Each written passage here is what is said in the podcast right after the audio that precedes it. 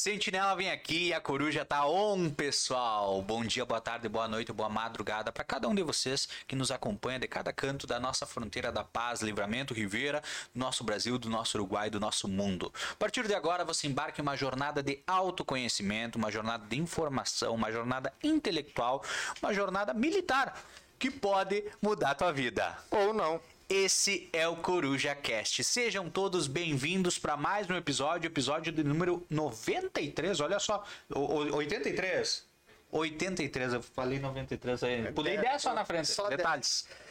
Então sejam todos bem-vindos. Lembrando que o nosso Coruja Cast conta com patrocínio do Super 300, o Super da Família, já agora quinta-feira. Hoje ofertas do ofertas do Dia do Café. Amanhã já sexta-feira ofertas do final de semana e também com patrocínio da Só Multas, a sua ajuda especializada em te recorrer daquela cartinha chata que às vezes chega em casa e que não sabe mais o que fazer. Só Multas vai te socorrer. Então muito obrigado a cada um de vocês e sem mais, sem perder mais tempo, vamos dar as boas-vindas ao nosso convidado de hoje. Hoje recebemos um membro um membro do comando do 7 Regimento de Cavalaria, Cavalaria Mecanizado, Regimento Brigadeiro Vasco Alves Pereira. Hoje recebemos o Tenente Cavaleiro, que vai falar um pouquinho conosco sobre sua carreira militar, sobre seu trabalho como parte do comando do 7 RCMEC. Então, tudo isso e muito mais você vai conferir a partir de agora. Então, Primeiramente, tenente, um prazer receber o senhor aqui.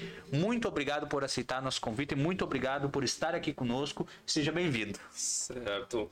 Então, boa noite aí a todos. Eu primeiro já faço uma correção, eu sou subtenente. Né? Subtenente, não, não posso já, já até por enquanto, né? É, por enquanto. Se Deus quiser, de repente aí falta pouco aí para a próxima promoção. Então, como já foi falado, eu sou adjunto de comando do 7 XMEC.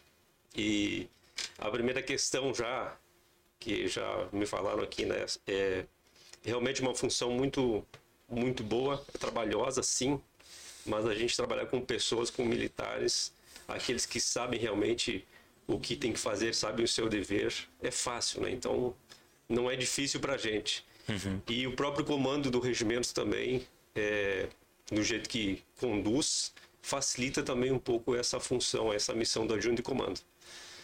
Então, posso começar contando um pouco da minha história, então? Posso. Tenha a bondade. certo. Então, é, é uma história realmente um, um pouco longa. Algumas OMs que eu passei por esse exército brasileiro. Eu sou natural de Passo Fundo, aqui no Rio Grande do Sul. Então, eu, eu incorporei é, no quinto RCMEC aqui em Quaraí, aqui uhum, pertinho. Sim. Eu fui laranjeira. Laranjeira é aquele soldado que fica lá no quartel todo o tempo, né? Faz as atividades, dorme, por quê? Porque está longe de casa, então claro. ele é laranjeiro, certo? Então, eu fiquei ali, foram dois anos, né? Tive o ano de recruta, normal, uhum. e no ano de EP, eu consegui passar na prova de escola de sargentos das armas. Então, aí eu fui para Três Corações, né? lá em Minas Gerais, uhum. na escola de sargentos das armas, onde fiquei lá foram 10, 11 meses de formação, e aí, seguindo essa sequência, a gente escolhe um local para servir, como a uhum. nossa primeira OM. E a minha primeira OM foi aqui pertinho, foi o terceiro RCMEC aqui em Bagé, no Rio Grande do Sul. Então ali, eh, realmente eu coloquei em prática os conhecimentos que a gente aprendeu lá na escola. Né? E também aquilo que a gente já tinha de, de soldado, né? tanto como recruta e soldado antigo também. Na época NB, né? Núcleo Base, hoje é efetivo profissional, EP. Então, lá realmente eu aprendi, seja com os mais antigos, com os pares, colegas e até mesmo com os cabos e soldados, tá? Que também tem muito a ensinar, principalmente os mais antigos. Então ali realmente eu terminei a minha formação, ali uhum. no terceiro XMEC, fiquei cinco anos ali. Dali eu fui movimentado para o décimo XMEC, no Mato Grosso do Sul. Então outro quartel de cavalaria. Longe de um, de um para outro? Longe, longe sim. Né? Cultura diferente. Isso. É a fronteira ali com Mato Grosso, é, com o Paraguai, né? Uhum. Mato Grosso do Sul. Então foram cinco anos lá também. Lá eu tive oportunidade de conhecer uma nova cultura, né? Que também faz parte da, do militar, né? Esse, esse conhecimento não só o regional, né? Mas o nacional. Então tive a oportunidade de fazer o estágio de Pantanal também, que eu gostei muito lá, é uma coisa muito importante que eu fiz nesse né, estágio operacional. que foi lá em Corumbá. Uhum. Então, fiquei, fui muito feliz ali no, no décimo XMEC. Do décimo XMEC, eu fui movimentado para a companhia de comando da primeira brigada de infantaria de selva lá em Boa Vista, Roraima. Então fui mais longe ainda, né? Cada vez mais longe de casa, né? Do Rio Grande do Sul. Rodando esse Brasil não, sobre. Rodando, inclusive eu fui rodando. Rodando, Sim. fui de carro, dirigindo. Foram alguns quilômetros dirigindo o veículo, né? Então lá tive a oportunidade de trabalhar com outra arma, né? Até então eu tinha trabalhado com o pessoal da minha arma cavalaria. E lá eu estava trabalhando numa companhia de comando. Eu tinha contato principalmente com infantes, mas com outras armas também, comunicações, artilharia, engenharia. Então ali a gente junta todas as armas, né? além de outros quadros de serviço que todas a maioria das OMs tem. Então é um, é um, foi uma experiência também nova. E lá uma região de selva, né? outra cultura. Então foi, foram três anos lá, gostei muito. É, na época também tive oportunidade de conhecer a Venezuela. Eu conheci, fui para Isla Margarita. É um, é um, um estado venezuelano. Na época, 2009, eu fui conhecer, tirei alguns dias de férias lá. Então, umas praias muito bonitas. Já é, já tem início ali o Mar do Caribe. Mar do Caribe. Então, alto nível ali. Hoje, não sei como está, né? Sim. O jeito que está a Venezuela. Então, sinceramente, não sei como está aquela região. De Boa Vista, eu vim para o quinto RCMEC novamente, para Guaraí. Ali onde eu comecei a minha jornada como soldado. Voltei ali, eu já era segundo sargento. Muita experiência adquirida Um nessa pouco caminhada. né? já, justamente, um pouco de experiência já adquirida. Fiquei três anos ali, saí e fui promovido a primeiro sargento aqui no 5 RCMEC, em Quaraí. De Quaraí, eu fui para Cuiabá, para a companhia de comando da 13ª Brigada de Infantaria Motorizada, então, novamente com os infantes, também uma companhia de comando. É, Cuiabá é uma cidade muito quente, né? Todo mundo fala isso aí, e realmente eu senti na pele lá que é quente realmente, né? Mas foi muito bom, também foi uma experiência boa. E dali eu fui para um local que realmente eu gostei muito, que foi o tiro de guerra de Codó lá no Maranhão. Então o que, que é o, o que, que é o tiro de guerra? O tiro de guerra é um, é um quartel, né? É bem um quartel, é uma é um como se fosse um colégio militar, né? Tanto que o atirador lá, o soldado lá, é, é denominado atirador. Então ele não tem uma incorporação, não é incorporado. Ele é matriculado, como se fosse um, um aluno de uma Um escola. né? Então lá foram dois anos nesse, nesse tiro de guerra. E lá eu não fui somente o militar, subtenente cavaleiro, que eu saí promovido subtenente em junho, lá, né, em junho de 2017. Então, que esses dois anos que eu passei foram 17 e 18. Então eu não era somente um, um militar. Para muitos atiradores ali, eu era um pai, porque alguns não tinham pai, tinham só mãe. Aí chegava a conversar alguns assuntos de pai e filho. Sim. Né? É, além desse, de ser um pai também, eu tinha que ser um psicólogo. O pessoal tinha problema em casa, tinha problema com colegas em, em escola, que é, além de participar do tiro de guerra, eles também podiam ter a vida deles, né? Estudando, trabalhando e tudo mais. Fui médico algumas vezes, chegar alguns problemas de saúde, pô, subtenente, eu tô com tal coisa assim, assado. Não, vamos, procura um médico, faz isso, faz aquilo, vamos ver o que que é. Então, é, além de militar, eu fui, eu fui essas, essas outras profissões aí e algumas mais. Vários papéis importantes na Vários formação papéis, de todos. esses- Justamente. E Codó é uma cidade bem. é do Maranhão, né? Então, uma cidade pobre. Então, lá, realmente eu trabalhei lá, em prol de, dessa, dessa população pobre. Lá existe um programa, inclusive, lá, um- que é o Natal Sem Fome, né? Sim. É, então, lá a gente chegava uma época do ano, meados de outubro, a gente começava a coletar gêneros para entregar para os mais pobres lá. E nesses dois anos que eu passei lá, foram em torno de 3.700 cestas básicas que a gente arrecadou e distribuiu para a população. Não só, não foi, era só o tiro de guerra trabalhando, tinha mais entidades, tinha Pestalozzi, bombeiros, mais, um, mais alguns ali é, ajudando, né? Ajudando o tiro de guerra nessa, nessa empreitada. Então ali eu posso dizer que foi muito bom ali o trabalho que eu desenvolvi ali. Não eu, né? Os atiradores, a população em geral e essas, essas entidades que ajudaram também, né? é, como que era o tiro de guerra? Vamos falar só mais um pouquinho do tiro de guerra. Os atiradores têm duas horas de aula por, por dia. Uhum. Então lá é, começava às 5h30 da manhã a instrução com os atiradores. E das 5h30 até as 7h30 eles ficavam comigo.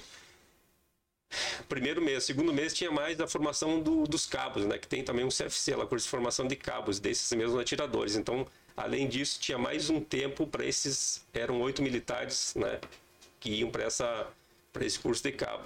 Então, alguns ficavam ali até lá pelas oito horas, né? Depois do primeiro mês. Então, era assim, eu levantava por volta das quatro e meia da manhã, ia fazer o que eu tinha que fazer, ia pro tiro de guerra e às vezes eu ficava até as 16, 17, 18 horas, às vezes à noite, conforme algum ah, problema que tinha que resolver no tiro de guerra, ficava direto lá.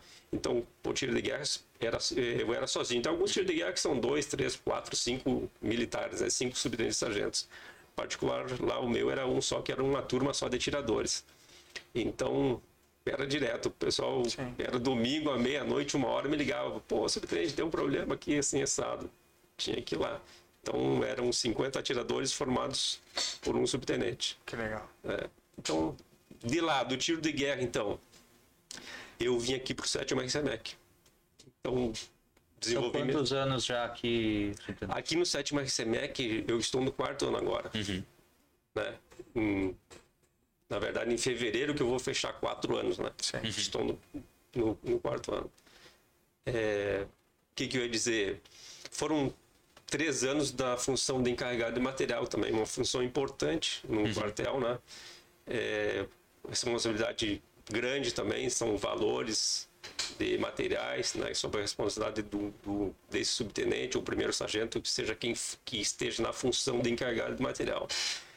Mas ali eu creio que eu pude desenvolver o meu trabalho e tanto que hoje eu estou na função de adjunto de comando, creio que foi graças ao trabalho desenvolvido não só nesses três anos aqui, né, durante toda a minha carreira, né, passando por, por essas etapas, mas grande parte da decisão dessa função com certeza foi aqui no regimento, na, no desempenho dessa, dessa função aí de encarregado de material. Qual é a função do adjunto de comando? A função do adjunto de comando, muito bem. Então, o que, que é a função? Eu, antes de falar até a definição, a função é até um pouco mais é bem simples né, uhum. de responder, mas eu gostaria até de falar um pouquinho, coisinha da história, né? um pouquinho como que começou essa função de adjunto de comando. Então, conforme o planejamento do Exército Brasileiro, né, no ano de 2013 foi criado um objetivo estratégico número 13, né? Que é o, qual é esse, esse, esse objetivo estratégico? É o fortalecimento da dimensão humana, certo? E dentro desse objetivo foram traçadas algumas ações e uma delas é o aperfeiçoamento pessoal, né? E o aperfeiçoamento do sistema de avaliação do exército.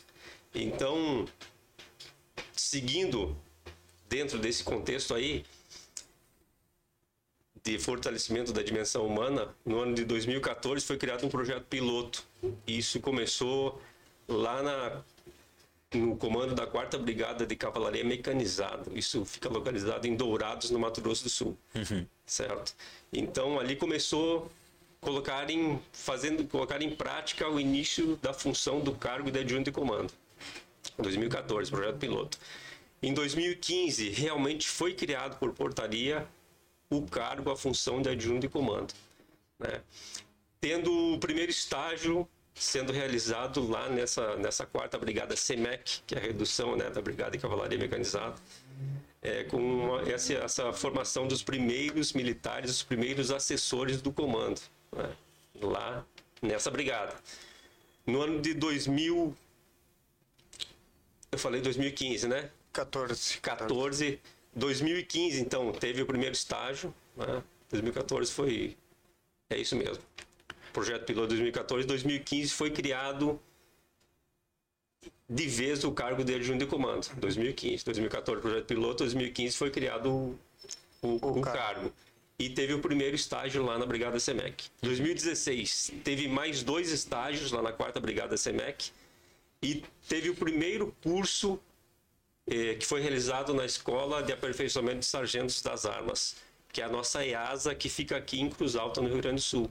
Então aí realmente começou o curso de adjunto de comando. Antes foram estágios, projeto piloto, mas já foram formados militares e já saíram dali como assessores já do- de, de comandos, né? seja de unidades, grandes unidades, eh, unidades que regimento, batalhão, seja qual for o quartel, né? E qual o objetivo de criar desse desse objetivo esse objetivo estratégico aí? É realmente é, foi valorizar é, a carreira do graduado certo? Então além de valorizar atrair né mais recurso humano é, e manter esses recursos humanos também na força, né? Porque às vezes o camarada forma ali, conforme a situação, usa de trampolim Sim. e vai para outra para outra atividade mais lucrativa, né? Infelizmente, muitos vão, vão atrás do dinheiro, não vai só Aham. pelo amor à, à farda, né? É assim, né? Em toda a instituição funciona assim. Então, o que, que é a função? O que, que é o cargo? A função é de assessorar o comando em, em assuntos, em questões relativas às praças. Então, é uma função de assessoramento. Então, qualquer praça, né? Praças, subtenentes, sargentos, cabos e soldados, todos são praças. Então, seja é, al- alguma é, preocupação deles, né? alguma reivindicação, algo do tipo, chegam até o adjunto de comando e a gente vai avaliar se realmente aquilo ali tem fundamento ou não para ser levado para o comando. Comandante da UEM, comandante, enfim, para assessorar da menor forma possível, é, conforme o conhecimento que tem o adjunto de comando. Porque a função de adjunto de comando é exercida é, pelo, pelo subtenente e pelo primeiro sargento. Que o primeiro sargento tem que ter pelo menos dois anos já de primeiro sargento. Então é um militar antigo, tem experiência. Então o objetivo do exército, aí resumindo, é utilizar a experiência desse militar para ajudar a resolver questões relacionadas às praças. Resumo, é isso aí. A função. É, é, eu vejo isso como, como uma evolução dentro do próprio da corporação, né? Porque ah, nós comentávamos ah, com o comandante na entrevista com ele, ah, nós, ah, nós daqui de fora temos uma visão do exército, né? E, e muitas vezes distorcida, porque não acompanhamos o dia a dia do exército. O exército ele sempre foi ah, visto como uma unidade, um- uma instituição que tinha no- é, uma capacidade muito grande estratégica em relação à execução de projetos, né? Sim. É, mas com esse 13 terceiro ah, Objetivo. objetivo estratégico, ele olha um pouquinho para dentro da corporação, né? Porque Justamente. é, eu vejo que ao longo dos anos, obviamente, a, as coisas mudaram, as pessoas mudaram, né? Essa é, antigamente quem fazia um concurso do exército ele fazia porque ele tinha o amor à farda e à medida que a, as pessoas foram escalando na sua carreira, muitas vezes era o primeiro concurso que você fazia e depois usava como trampolim. E, e esse cuidado a gente vê, por exemplo, nos próprios oficiais temporários, sargentos e oficiais temporários, que eu, eu me formei em 2009, então eu, eu, eu durante a minha, a, a minha caminhada na faculdade, eu acompanhava muitos cabos, eh, sargentos e oficiais temporários eh, que eles, eles não tinham um, um objetivo claro pós, né? Sim. É, claro que para os oficiais isso era muito mais claro, até pela capacidade de buscar conhecimento que eles tinham, então eles conviviam em outros meios e pela, pela obrigação, inclusive, deles estarem de- cursando uma faculdade para estar como oficial. É, então eles já tinham mais ou menos uma ideia, mas a gente via ainda dentro da tropa muitos cabos e, so- e sargentos eh, não se prepararem durante aqueles oito anos e saírem e ficarem sem uma perspectiva. Então eh, isso, essa, essa mudança inteira do exército, ela, ela traz esse cuidado, né? Preparar o ser humano para todas as ocasiões.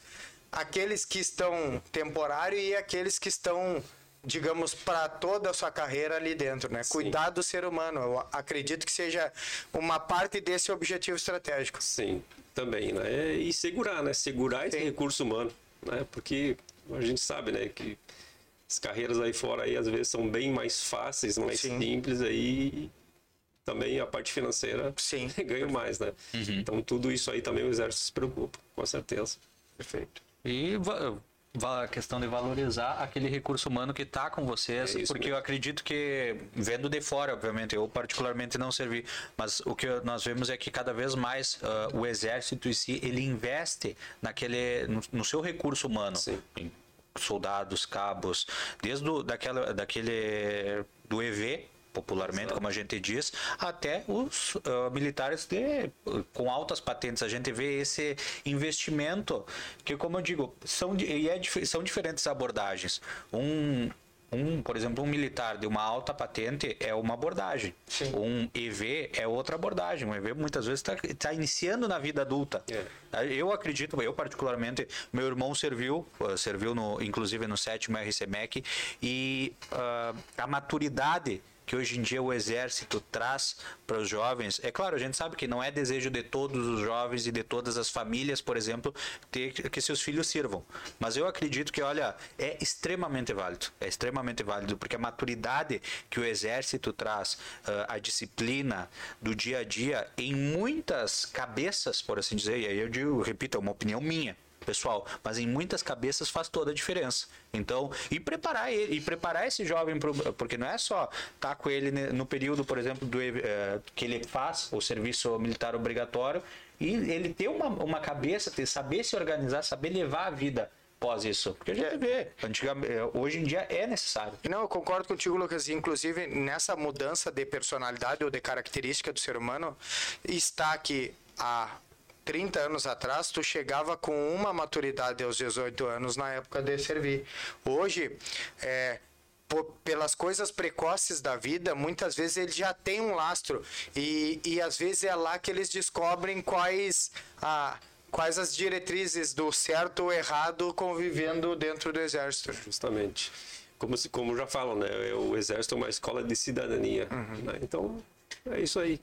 Resumindo, Subtenente, ah, nós sabemos que entre, entre as suas atribuições, entre os trabalhos realizados junto ao regimento, junto ao sétimo RCMEC, nós temos o programa da valorização, o PVV, Programa de Valorização da Vida. Certo. Ah, eu queria que o senhor contasse um pouquinho, explicasse, porque até digo, nós mais ou menos temos um, um certo conhecimento, porque eu particularmente venho as notas lá do sétimo, a gente vê que várias ah, várias atividades fazem parte Sim. desse programa. Eu queria que o senhor contasse para quem está nos acompanhando o que, que é o programa de valorização da Certo. vida e que atividades abarcam, porque são inúmeras, não é mesmo? São, com certeza são. Então, o que, que é o Programa de Valorização da Vida, o PVV? Então, é, é um programa que é regulado pelo nosso Departamento Geral de Pessoal, né? que é um braço aí do Exército Brasileiro, né? que lida com a parte, como o nome já diz, né? cuida da parte de pessoal. Né? E DGP regula isso. E quem coloca em prática, coordena, faz o planejamento, é a DECIPAS, né? é a Diretoria de Civis e Nativos, Pensionistas e Assistência Social. Isso aí é, é o que quer dizer DECIPAS. Né? Então, esse programa aí foi criado justamente para fortalecer aí os laços aí eh, afetivos entre os militares, né? De todo o exército brasileiro, certo? E também para alertar que o problema do suicídio realmente é um problema de saúde, né? Não é que às vezes tem, tem muito mito, a pessoa fala assim, pô, a gente não pode falar sobre suicídio porque o pessoal vai fazer isso, vai fazer aquilo. Não, na verdade, a orientação é que para que seja conversado mesmo abertamente para ver se minimiza um pouco, mitiga um pouco até essa parte aí da, do suicídio, das tentativas de suicídio, certo? Então, é, dentro desse, desse contexto aí, o, o sétimo RCMEC também tem um plano de valorização da vida, né?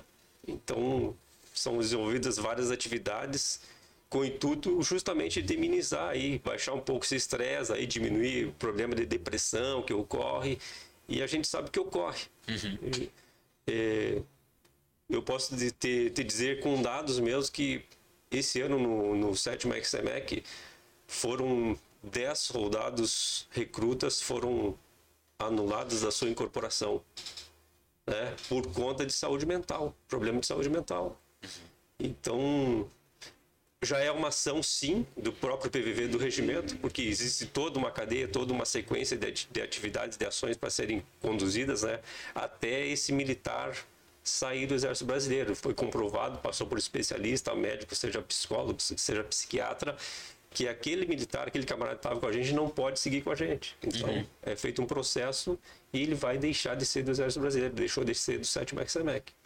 Então, existe toda uma sequência que é seguida. E isso está tá previsto nesse, nesse, no nosso PVV. Tá baixando, né? Veio do Exército e aqui no sétimo a gente segue com várias atividades. Então, é como eu falei, né? É para para a gente realmente muitas vezes ter um momento de descontração. Uhum. Então são várias atividades que tem nesse nosso nosso PVV. Começa com, com atividades palestras, certo? Então seja palestras motivacionais, palestras de sobre prevenção à saúde mental, até mesmo de prevenção ao suicídio, assim mesmo, abertamente como tem que ser. Uhum. A gente tem pessoas que nos ajudam aí nós temos um psicólogo aqui, é, nosso aqui de, de livramento. Eu não sei nem se eu posso falar nome de pessoas que Claro, também... pode sim. Então é o Vinícius Lobato, é o nosso amigo ali, ajuda nas, nas palestras. Tá? Então ele faz alguns alguns meses que está ali, começou esse ano com a gente uhum. em palestras até frequentes, certo? Então, como eu falei, motivacionais, saúde mental, tudo isso aí para ajudar um pouco a, a amenizar essa situação aí. O pessoal volta e meia. É assim, ó, vem aquele, aquele cidadão de casa que muitas vezes não recebeu uma, uma ordem da família. Pô, vai arrumar sua cama, fazer isso e aquilo. Né? Chega aqui, tem que ser tudo nos trem que levantou na cama, da cama de manhã, tem que arrumar, tem que fazer sua barba. Então, muitas vezes até esse próprio esse próprio ritmo, né, essa própria jornada que é desencadeada pode ser o gatilho para esse problema mental do, de alguns camaradas. Né? Então, é assim mesmo. Então, essas atividades são feitas justamente para minimizar esses, esses, esses, essas consequências, né? Essa, uhum, essa, esses problemas. Então, além das palestras voltadas para a saúde mental e motivacionais, a gente tem cultos também, que é a parte a gente confunde um pouco a parte espiritual com a parte religiosa, né? Mas enfim, as duas coisas ajudam sim nessa parte também da, da saúde mental. Então, uhum. Então a parte da espiritualidade ajuda bastante. Então a gente realiza cultos ecumênicos frequentes, como vocês mesmos falaram que veio nas publicações, sim. ali também aparecem os cultos, certo? Ou seja católico, espírita, evangélico, tem frequentemente a gente faz também esses cultos. São atividades é, físicas também que a gente faz. Né? Então, está previsto lá um tal dia da, do mês, lá numa sexta-feira, a gente fazer atividades, cada um fazer aquilo que gosta. Uhum. Vai jogar vôlei, vai jogar basquete, vai jogar futebol. Claro, tudo isso sendo coordenado, pelo menos por um sargento, né? Não, não deixamos, geralmente não deixamos é, somente soldados, principalmente recruta sozinho. Então tem sempre alguém gerenciando, né? Então, isso aí, se, no, no, nosso dizer, no nosso dia a dia, é ação de comando, né? Ter sempre alguém para falar o que, que, tem que ser feito e coordenar aquele pessoal, certo? E, e, já trata um pouco também da liderança desse mesmo militar frente aos, aos soldados, né? Então, tem natação, é, que mais que temos ali de atividades físicas? Temos competições. Uhum volta e meia tem uma competição ali, são, são umas três ou quatro competições que foram feitas durante o ano. Lá no início do ano, a, a Taça Alvorada, que vai ter, daqui a pouco a gente chega de novo na nova incorporação, é o primeiro contato ali de atividades é, com a coletividade, né? Uma subunidade contra a outra. Uhum. É futebol, é atletismo. Então essa, essa parte para a gente já até mesmo já coletar um atleta ou outro para nossas competições aí futuras aí, né, representando o regimento aí numa competição da brigada. E sempre tem um recruta assim que desenvolve uma atividade boa na parte física que vai ajudar o regimento nessa parte. Né. Além disso, pô, a gente faz puxada de cascavel. Quem você viu, pô, bota uma corda grossa ali, o pessoal uhum. puxa o cascavel, uns 10 camaradas ali. Temos, tipo, realizamos a parte de tiro com arma de pressão, o nosso fuzil é, a FAC, fuzil de ar comprimido, né? É a nossa arma de pressão, né? Tudo isso, temos corridas, né? Corrida do facho, até até um nome já da, da própria instituição faz tempo, né? Que a nossa corrida lá no nosso percurso tem mil metros, então geralmente são uns 10 atletas ali, cada atleta dá uma volta, né? carregando ali a sua lança do esquadrão com, com o estandarte ali, com a insígnia do esquadrão. E, e aquilo, é uma competição, tudo isso é salutar. Essa parte, temos confraternização também, mesmo que seja, vai confraternizar ali, tomando um copo d'água e conversando, assim, para descontrair e baixar o estresse, né? Porque às vezes, conforme as atividades vêm muita atividade uma em cima da outra, o pessoal fica meio assim também. Tem que ter uma hora que tem que ter realmente um. Dá uma, dá uma parada. Não, pera aí, vamos relaxar um pouco. Aí entram essas atividades. né? Tudo isso ajuda a minimizar essa situação aí da, da saúde mental. Saindo do subtenente, Sim. agora pergunto para o cavalheiro em Sim. si. Ah, como pessoa, como o senhor enxerga a importância do plano de valorização da vida para cada um desses jovens? É muito importante. É muito importante mesmo, porque assim, ó, é, eu vou falar como cavalheiro, mas eu vou puxar que pô, eu tô ali dentro, ali, eu eu escuto, eu tô ali para receber cabos, soldados, sargentos que volta e meia tem problemas para resolver. Então a gente, a função também é muito de escutar e dar uma direção pro, pro camarada aquele que procurou, para ele mesmo tentar se ajudar naquela situação. Entendeu? Então, é muito bom, muito bom mesmo, porque seja problemas pessoais, até financeiros, de fora, tem camarada que vem procurar para tentar resolver e se resolve. Às vezes o problema para vocês que é difícil, de repente para um outro camarada é fácil de resolver. Dependendo da situação, da função que se encontra, é fácil.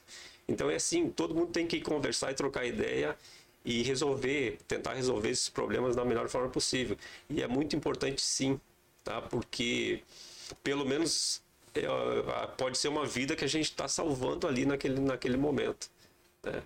Então, tentativa de suicídio, volta e, meia, volta e meia tem. Não vou dizer que muito aqui. A gente teve teve uma tentativa, se não estou enganado, uma ideação. Agora me, me fugiu a, me- a memória aqui. Mas na hora o pessoal agiu ali, tem toda uma cadeia, como eu falei, né? Tem médico, tem psicólogo, Toda uma rede de apoio. toda uma rede de apoio, né? Uma, um- uma comissão de assistência social, como a gente chama ali, para prestar apoio. E assim, em um momento, vai, preciso para o especialista? Vai para o especialista. Volta e meia, vai o pessoal para Santa Maria, vai para Porto Alegre, consultar com se não tem aqui na, na, na guarnição. E realmente faz, faz a diferença sim. Essa- essas atividades, essas atividades físicas, confraternizações, competições são muito boas sim para a saúde mental ali, para baixar o nível de estresse, para não gerar uma depressão no pessoal que às vezes precisa desopilar um pouco nessa parte aí. É, O exército ele é ele é, é é muito legal ver o exército participando disso, né? Porque na verdade o exército faz parte da, da sociedade, né? E, e ele é um espelho para para várias coisas dentro da sociedade. Sim. É, as, as forças policiais, né? Elas têm um elas têm um, um potencial de estresse muito alto, né? E há um há um fator de risco determinante que é a, a pela função, todos eles andam sempre armados, né? Então, é, é e, e eu acho que vendo o senhor falar, vem bem de encontro à, à fala outro dia do comandante na Câmara do, do Mão Amiga, né? Que é o braço forte justamente. e aí o, a Mão Amiga, né? Que nós acompanhamos através muito das atividades é, sociais desenvolvidas pelo Exército aqui em Livramento, né? É, que, que também isso, isso faz bem para os ajudados, mas faz bem para quem ajuda, né? Eu sempre cito esse, esse exemplo, assim, a gente tem uma cadeia bem grande de, de solidariedade, tanto no Sentinela quanto nas outras empresas que a gente atua. E cada vez que a gente vai fazer uma, uma atividade de social, a gente sai muito mais ganhando do que ajudando. É né? isso mesmo. Isso é uma verdade. E, enfim, o, o, eu, eu fico muito feliz que o Exército tá, tem essa preocupação, porque ele serve de espelho para as empresas aqui fora, porque a empresa é exatamente isso. Eu uso uma metáfora que eu digo assim que é a, tu nunca pode deixar o balão ficar cheio, senão ele explode. Então, é, é, vai ter um balão, né? E esse balão ele vai ter, ele vai ir enchendo conforme a pressão e, e as coisas que acontecem na nossa vida. Mas de vez em quando é necessário que o gestor e, e aí o exército na sua, no, dentro da sua organização vá lá e, e retire um pouco, esvazie esse balão para não deixar ele chegar naquele pico que é o pico de estresse de uma tomada de decisão ou de um gatilho de depressão, por exemplo. É né? isso mesmo. E alguns tratam esse balão como balde, né? O balde tá cheio, tem que esvaziar Tem esse que balde. É esvaziar. isso mesmo, é, É, isso aí. é isso aí. É assim que funciona. Então a gente trabalha um pouco nessa parte aí, para ajudar a baixar esse nível de estresse aí do, do pessoal. Realmente é o trabalho principal aqui que eu vejo do adjunto de comando aqui do 7 Mexamec, essa parte. Essa parte. Bom, enquanto todo mundo estiver bem, né, satisfeito, trabalhando como tem que ser, Eu estou cumprindo com a minha função. é isso aí, né? Estão fazendo o que tem que ser feito. Vou ler os comentários. A dona Cléia deu boa noite. A, a Cláudia, boa noite, diretamente de Bagé. 25 graus sem nuvens, viu? É, o senhor falou em Bagé, então o pessoal está nos assistindo lá. É, Diogo Ferreira, boa noite. Dona Eliane, boa noite. A Ângela, boa noite. Francisco, boa noite aí, um bom trabalho. William Ernesto, subtenente cavalheiro, excelente militar e pessoa, fonte de inspiração. E o Luiz deu um boa noite também. O pessoal tá assistindo aí e tem até recado pro senhor, viu? Oh, excelente. É, legal. É, Subtenente, o senhor já esteve em vários pontos do nosso Brasil e assim mesmo em vários pontos também do nosso estado do Rio Grande do Sul. E agora já, fevereiro, fechando quatro anos aqui em Santana do Livramento. Ah, a ideia é continuar o- ah, com esse trabalho, com essa trajetória aqui em Livramento. Há uma expectativa, uma perspectiva de ainda rodar mais desse nosso estado e mais desse nosso país na sua carreira. Como é que nesse nesse aspecto como é que está a expectativa? sim, eu tenho. A gente sempre tem um plano, né? Então, é, como, como você fala, né? A gente tem que ter sempre um objetivo, né? É uma maneira de manter a mente ocupada e seguir, tentar chegar naquele lugar. né? Então, sim, eu tenho sim pretensões ainda. Sobre a função. A função é, é nomeação. Então, a nomeação é de dois anos, podendo ter um recon- uma recondução de mais um ano, podendo ser três anos. Porém, se eu for promovido, se eu tiver essa felicidade de ser promovido ou em junho ou em dezembro do ano que vem, eu não posso solicitar uma recondução, porque aí eu serei oficial, né? Serei segundo tenente e eu não não poderei sim ter uma recondução. O que que eu realmente gostaria? Eu gostaria de ser movimentado sim para o próximo ano, no, lá para no final do ano que vem, né? Porque eu tenho que ficar todo ano que vem, mesmo sendo promovido, seja, que seja em junho a promoção, eu sigo ainda na minha nomeação até o final dos dois anos, mesmo como tenente, mesmo como oficial. E quero sim, quero mais uma movimentação, dar uma volta mais nesse, nesse Brasil. meu Brasil aí. E é uma maneira do próprio Exército Brasileiro me segurar também, né? Porque assim, ó, pô, eu já tenho tempo para pedir a reserva já, né? Eu, Desde do dia 2 de outubro do ano passado, eu já fechei o meu tempo já. Então, a qualquer momento eu posso pedir a minha reserva. né? Mas realmente eu gostaria de ficar um pouco mais. Uma movimentação mais me seguraria, sim, com certeza. Por quê? Porque a gente Novo objetivo. novo objetivo. E além disso, pô, eu sou movimentado, eu sou obrigado a ficar dois anos lá na Nova Wave. Ou seja, o exército me segura mais dois anos. Mais dois anos. Né? Estrategicamente consegue segurar. É não isso mesmo, é isso A dona Cléia co- é, comentou aqui. E com essa tranquilidade deve ser muito bom conversar com ele ali. nos acompanhando. E, Sim. e subtenente mais perto de casa, mais perto da cidade natal, na verdade, ou algum ou até mesmo outro ponto do Brasil. Eu gostaria de um outro ponto do Brasil, ou até mesmo algum lugar que onde eu já tenha passado. né?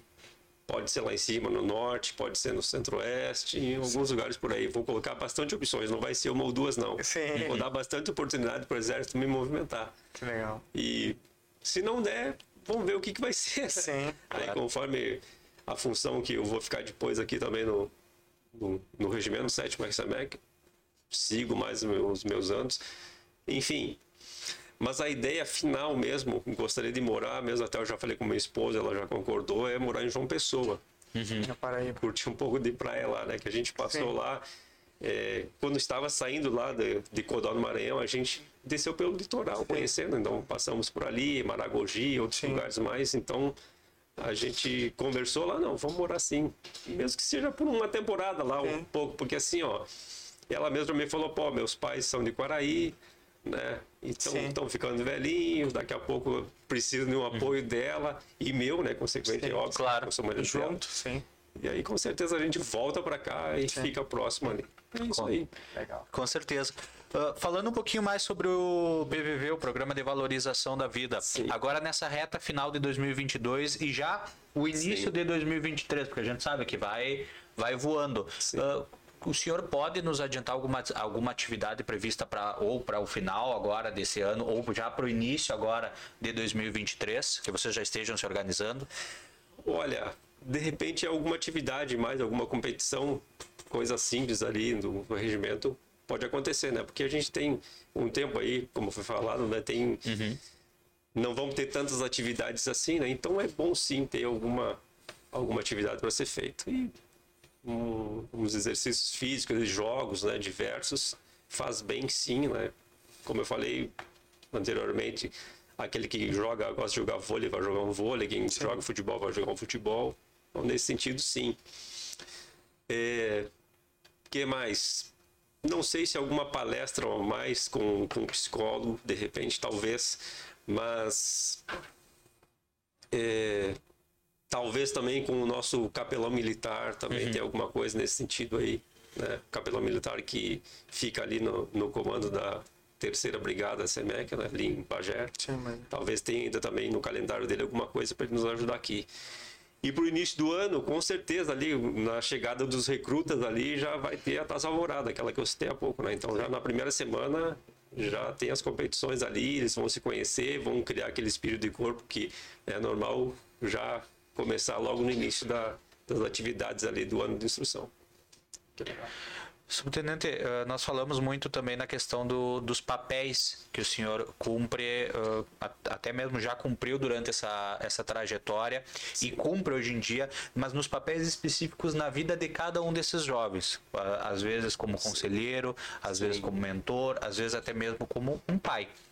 Eu lhe pergunto assim, ó, uh, dessa ótica, como o senhor avalia a importância, por exemplo, do serviço militar obrigatório ou do próprio exército brasileiro na vida desses jovens? O senhor que tem, a, tem o privilégio, por assim dizer, de ver como eles entram no Sim. quartel e muito, uh, eles entram, perdão, no quartel, na vida militar em si e muitas vezes como eles saem dessa vida militar para outros desafios, outros rumos. O senhor que vê essa passagem, como o senhor avalia, como o senhor acredita, qual o senhor acredita que é a importância da, do exército brasileiro nessas vidas? É, é importante sim, tá? o exército brasileiro na vida de um jovem, como eu falei, né, já é, o jovem às vezes vem para cá não fez muita coisa lá na casa dele. Às vezes não ajudou a mãe e o pai, não capinou um pátio, coisa que não fazem muito hoje. No meu tempo, eu já falo até pô, aos 11 anos eu comecei a ajudar meu pai. Meu pai era encanador, eu trabalhava pesado ali já na picareta e pá ali, abrindo vareta e tudo mais. Na lida com ele. Na lida, isso mesmo. Né? Então, o exército sim ajuda assim muito nessa parte, é colocar a mente desse camarada no lugar tentar direcionar ele para ser um cidadão de bem que vai contribuir depois com a, para com a sociedade, né? O objetivo do exército é isso aí, além de preparar o nosso camarada reservista, aquele que vai ter, se um dia acontecer uma guerra, vai ter que combater ao nosso lado, é preparar a mente dele para ser um cidadão, daqui a pouco ser uma autoridade na cidade, ser um empresário e crescer, né? Desenvolver, crescer na vida. Então esse é o objetivo, né? É preparar né? principalmente a cabeça desses camaradas aí para ser alguém importante aí na, na sociedade. É, é, tu teve a oportunidade de servir, Chico? Não, não, não, não, não teve também, não. né? Mas eu, eu, eu, particularmente, nas palavras aqui do, do subtenente, eu vejo muito que também, e me refiro mais uma vez ao exemplo que eu tenho em casa. Sim. Eu acho que o melhor exemplo é que muitas vezes não é nem aquele que a gente vê a gente divulga, é o que a gente tem em casa mesmo. E a maturidade que muitas vezes que o exército leva para jovens, transforma vidas, que a gente vê, tem Sim. aquele jovem que é uma passagem, é uma fase, vai servir aquele ano e no final do ano vai se desligar, vai continuar a vida dele em outros rumos, mas é tem, tem jovens que aquele momento definem o resto da vida deles. Isso. É, Optam por continuar nesse. É, eu, eu, eu elogio sempre a questão da abertura do exército por conta de que eu recordo quando eu entrei na faculdade, eu tinha 16 anos, então já estava dentro da faculdade quando me alistei para o exército. E, e, e não sei se se a, a, palavra certa seria isso, mas é, haviam muitas coisas que eram veladas ou não eram, a, a, não eram muito bem esclarecidas. Então eu, eu fui descobrir o que era é, CPOR, NPOR, que poderia ser conciliado é, eu estar no exército e estar estudando, é, bem depois de ter a oportunidade de ter feito Sim. isso. Então, é, essa abertura que o exército tem hoje de, de explicação, porque, ah, ah, por exemplo, ah, para o senhor, o tiro de guerra é alguma coisa simples, porque é o seu dia a dia, o dia a dia de todos que lá estão. Mas para a sociedade em geral, a gente não, não, não tem nem noção do que seja isso, né? É, então, é, essa, essa comunicação do exército com a sociedade, ela vem melhorando dia após dia. Claro. Esse, essa mão amiga, ela, ela vem melhorando dia a dia. E vem quebrando algumas barreiras da sociedade até, obviamente, aqui em Livramento, a gente sempre enxergou o sétimo SEMEC por... Uh, isso por conhecimento nosso, sempre admirou muito o sétimo, admirou muito a bateria. A gente tem essa proximidade. E um dia eu relatava para o comandante que eu acredito que essa proximidade foi por conta do trabalho do quartel. Porque eu lembro quando era criança, eu estudei em escola, em escola pública, eu, eu lembro que eu via os, os militares pintando o meu, o meu colégio. Então, assim, pô, aquele cara é meu amigo, porque se ele está melhorando a minha forma, e isso aconteceu agora, né? Nós cobrimos o, a, a, a, ação social que, que o sétimo fez no Silveira Martins. Silveira Martins. E, e eu sempre cito, cito isso, inclusive com a brigada também, que é com a brigada militar que a gente trabalha. Quando eles vão num, numa comunidade ou entregar alguma coisa, é, é quebrar o paradigma da, do distanciamento de que aquilo não é para para mim, né? Porque algum daqueles jovens naquele dia ele não olhou para o presente, mas ele olhou para a farda e disse: "É isso aí que eu quero para minha vida". Isso mesmo, é um, é um contato, né? É uma, é uma oportunidade que de repente aquele, aquela criança tá vendo, pô, eu posso ser um militar se eu quiser. Claro, e, e, e, eu acredito que a, a, o recrutamento e seleção começa nesse momento. Sim. Porque ele não começa lá quando o cara é obrigado a servir. Ele começa despertando lá atrás o, o, o orgulho, pô, esse, essa profissão eu quero ser porque Sim. eles conseguem ajudar o outro, digamos Exatamente. assim. Exatamente. É a propaganda do exército, né? Fazendo uma coisa boa para a sociedade. É isso aí. Sim. Quem sim. não vai gostar?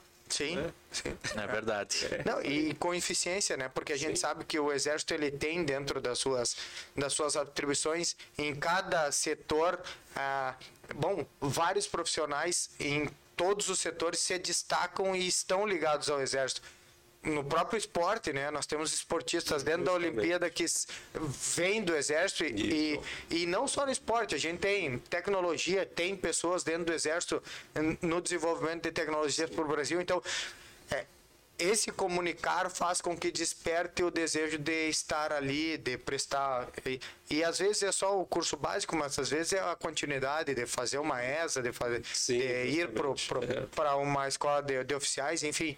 É, eu acredito que isso melhora a força e, e, obviamente, melhora a sociedade, que é onde está inserido o exército. Com certeza, né? Assim, ó, a gente também, né, o exército procura atrair bom recurso humano, né? Quanto melhor, para a gente é Sim. toda a vida melhor, né? Sim. Mais inteligentes ali que vão trabalhar coisas que de repente o pessoal que está ali agora não, não tem, né? não consegue, então a gente realmente precisa atrair esse recurso humano. Sim, justamente. É, e agora, uma das coisas que ah, eu vi acontecer também, né? Que é importante sempre a gente destacar, por exemplo, antigamente era muito restrito, né? A gente pensava assim, pô, tu não serviu e tu não fez uh, a ESA ou ó, a AMAN, tu, tu, tu tá fora do exército, porque não tem mais oportunidade. E, e a gente vê hoje vários formados entrarem depois em carreiras temporárias, contribuindo. Bom, a Fran, se eu não me engano, é contabilidade, que, e ela entrou para uma função de contabilidade Sim. e contribui com o Exército na questão de competições. Então, é, entrou por uma função e conseguiu se destacar em outras, né? É, e, e, tantos outros, assim, eu tenho amigos que, que, que se formaram e, e tinham o desejo, o sonho de participar de alguma forma dentro do Exército e conseguiram, através da sua graduação, uma oportunidade de contribuir justamente, no Exército. Justamente, né? Como militares temporários, até mesmo sendo do quadro é, QCO, do quadro complementar de oficiais. Né? Então, Posso não ser muito preciso agora com, com o tempo, né? Até que idade, mas se eu não estou enganado, até os 33 anos de idade ali, pode entrar como na parte de contabilidade. Administração. Isso, essas coisas todas aí. O capelão, se eu não estou enganado, até, até para os 40 anos, se eu não estou enganado. Sim. Né? Então tudo isso aí tem agora mesmo e é de carreira, né? Já sim. começa lá como primeiro tenente já, não sim. é só temporário.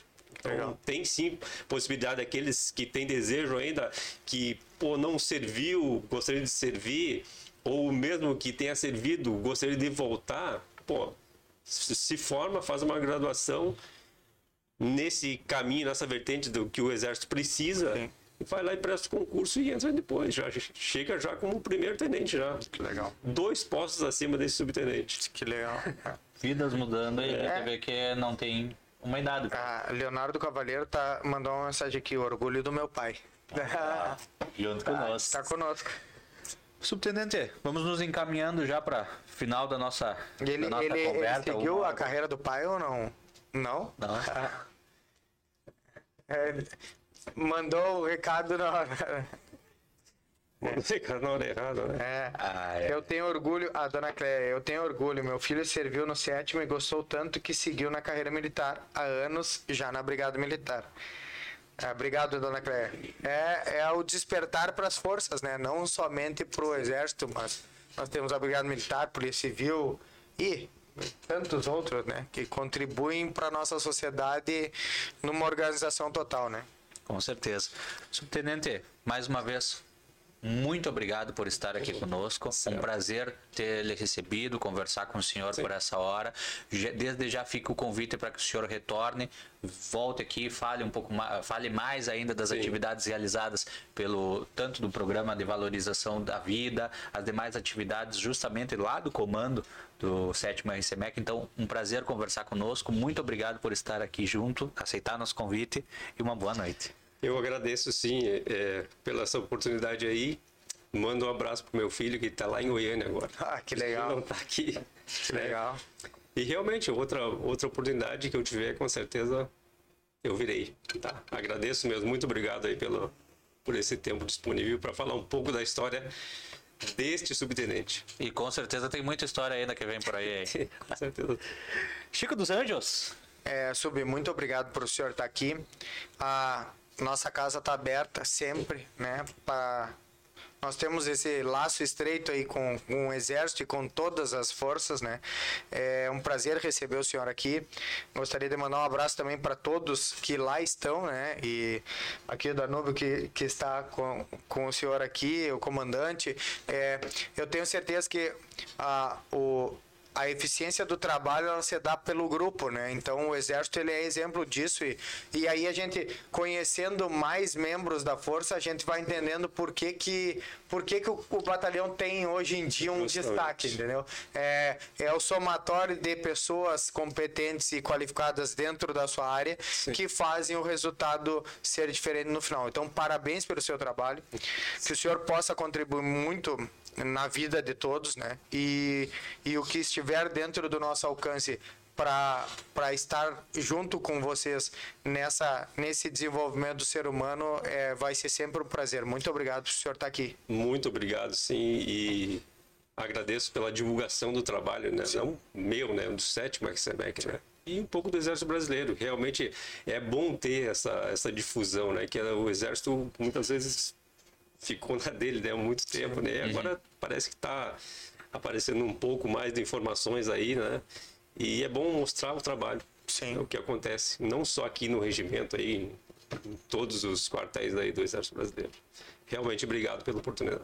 Muito obrigado. E muito obrigado a você que nos acompanhou em mais esse episódio do Coruja Cast. Lembrando que o Coruja Cast conta com patrocínio do Super 300, o Super da Família agora. Lembrando, pessoal, ofertas do final de semana já valendo a partir da manhã, sexta, sábado e domingo. Bota a vinheta, garoto vinheta. Pode vir daqui, pode vir de lá. Supermercado 300. Na fronteira da paz. E a sua, a minha, a nossa ajuda especializada. Chegou a cartinha, não sabe o que fazer? A Só Multas vai te socorrer. Arroba Só Multas Livramento, garoto vinheta. Foi multado? Somultas.com. Um beijo no coração de cada um de vocês e até o próximo episódio. Tchau, tchau. Tchau.